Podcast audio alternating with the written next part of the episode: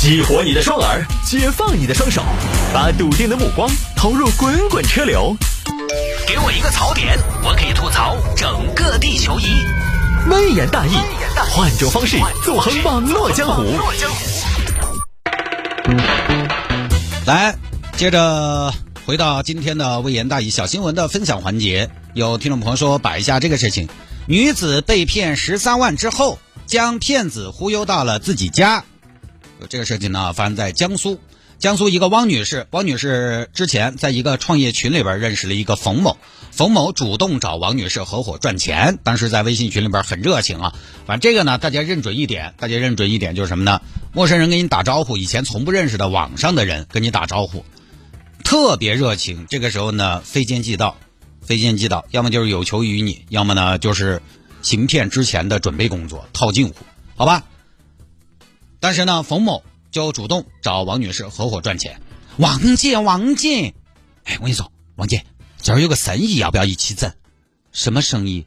投资护肤品，整不整？现在这个护肤品市场，我跟你说，一片蓝海，护肤品一片蓝海啊！护肤品上上有国际大牌，下有微商专攻，你跟我说一片蓝海，色盲吗？不是啊，我们这个项目好得很。市面上的护肤品不是抗衰就是美白，要么就是提拉，功能单一。我们这个就不一样，我们这个是外部作用，内部改善，彻底改善你的皮肤基底，由内而外焕发青春。哎呀，但我现在还有自己的主业，我平时还要在电台当主持人，我没有那个精力搞这些事情啊。不，你不用亲自搞啊，你投资就好了，你来投，我们来打理，我们按照百分之二十四的利息来返还。百分之二十四算下来好多钱个月？两分利啊？对呀，那么高啊？对呀，就那么高啊？因为我们的利润能支撑啊。跟你说这个项目好的很，了不得了不得了。行吧，行行行行行，这么高的收益，那我投投了十三万，结果呢没有返利。王女士呢很快在她的返利没有如期到账的时候呢，就意识到自己被骗了。糟糟糟糟糟糟糟糟糟糟糟糟老高糟！英明一世，晚节不保，死骗子！我要跟你对峙。然后后来一想，直接摊牌，直接对峙，反倒可能打草惊蛇。嗯，对那个，到时候报案立案抓人，不晓得是好久的事情了。那个警方他也不一定破得到。骗子掌握了人性的弱点，人性的弱点也是骗子的弱点，因为骗子也是人。只是比较坏的人，不如我将计就计。喂，凤姐，哎，汪姐，你那个返利哇，你是关心一下这个话题哇？快了哈，快了哈，这个返利快了，因为这儿四川限电，它耽误了一下。哦，没事儿没事儿，我不是跟你说这个返利的，我因为我呢，这个你可以不用担心，因为我这个人呢，我都是做价值投资的，我奉行的投资。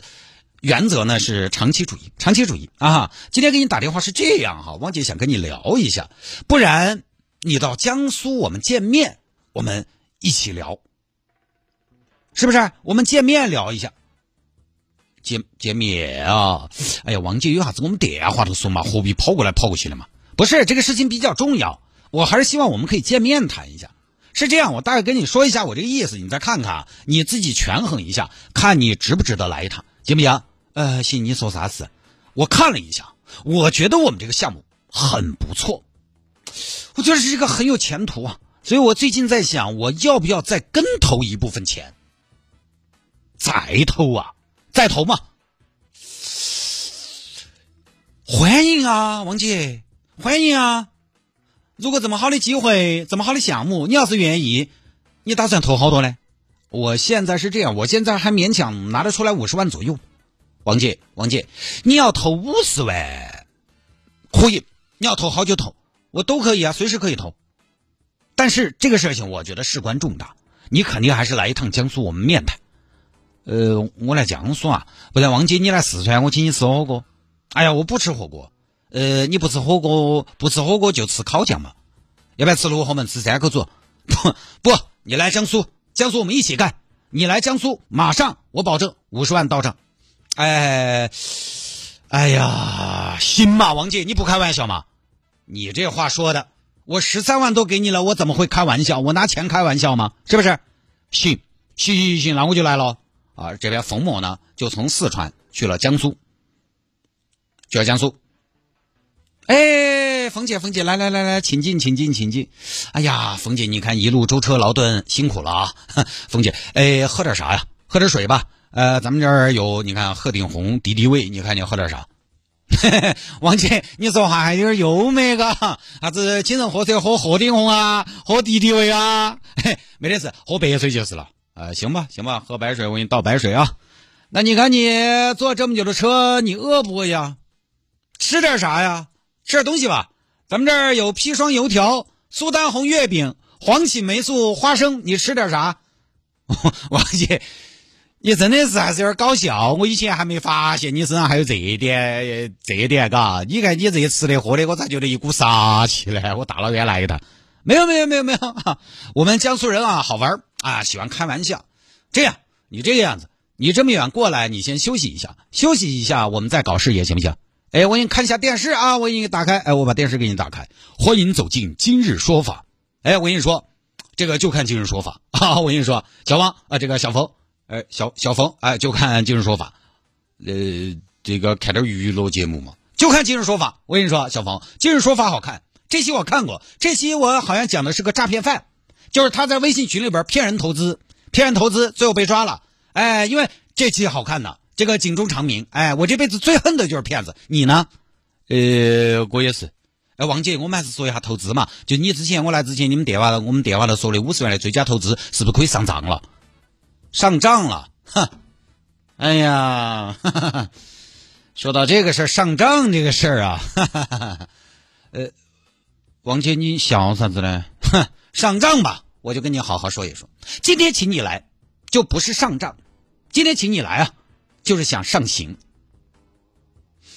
啥子意思？王姐没明白嘞，没明白？你以为我傻是不是？你骗了我十三万，现在还想骗我五十万？哼，你想的还乖嘞？铺盖没盖好吧？玩抓猛脚了吧？王姐，我没懂啥子意思哦，还在装，还在编是不是？王姐，你不要吓我，我不明白，我真的不明白。我一个人，我身在他乡，无依无靠的。女人何苦为难女人？我是来跟你一起干事业的呀！干啥事业？干诈骗事业吗？我这报警了啊！后来过了一会儿呢，当地民警赶到现场，把冯某控制了。诈骗犯怎么在你家呀？警官，我用了计的，用了什么计呀？将计就计。骗子抓住了我想赚钱的痛点，他也有不劳而获的痛点噻。痛点对痛点，就看哪个痛，就看哪个后发制人，就这么事儿啊！骗子被骗了，就这个事儿呢，虽虽然看起来很爽，但是实际上呢，他还是有他侥幸的地方。我估计呢，这个冯某也就是骗子里面的散户，单打独斗的江湖骗子。真正是训练有素的骗子，或者说是团伙，他其实根本不会赴约，对不对？十三万就十三万，接下来给多少钱，他也不会来把自己置身于险境之中的，所以很侥幸。就这种野骗子呢，他就是骗了一个是一个。